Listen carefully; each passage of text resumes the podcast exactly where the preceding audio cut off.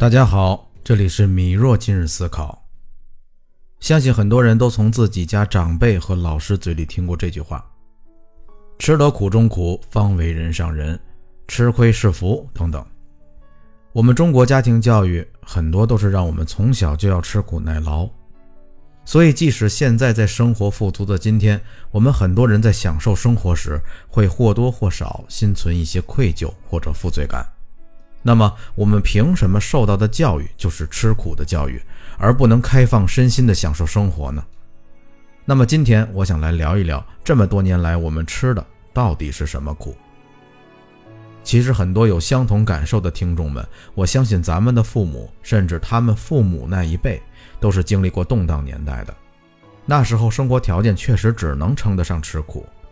他们一代又一代积累财富，组建家庭，然后到了我们这一代出生。流传下来的看似是吃苦这么一句话，但实际上是玩命好好生活的执念，这才轮得到我们来吃苦。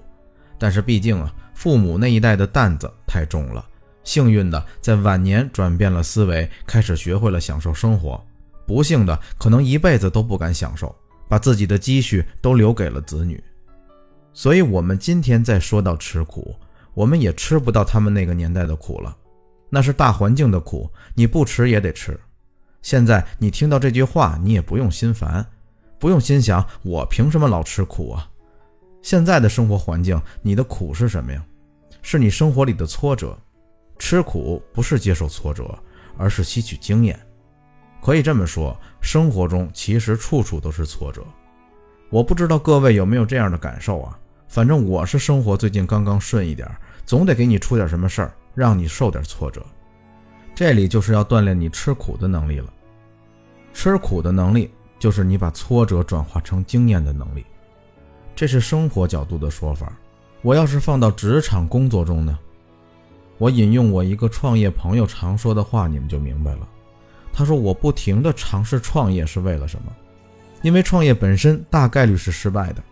我们都知道幸存者偏差。”假如说创业成功的幸存者概率是百分之二，我只有不停的尝试，不停的吸收经验，五十次我就有可能撞到那百分之二了。他这个思路才是吃苦真正的意义。好多人说我凭什么吃苦啊？我就想享福，我就想享受。那可能是你没真正理解吃苦的含义，或者说你没想明白，吃苦吃的是什么？是经验。你光吃苦了，没吸收经验教训。那难怪你苦一辈子，所以啊，提高认知有多重要？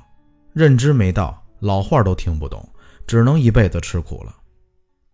好了，今天的节目就到这里了。如果您得到了启发，欢迎关注我并订阅栏目，也可以在评论区或者私信留下您的想法与建议，我都会一一回复。如果您在生活中遇到了哪些困惑，也可以告诉我，我会在接下来的节目中为您支招解答。米若今日思考，我们下期见。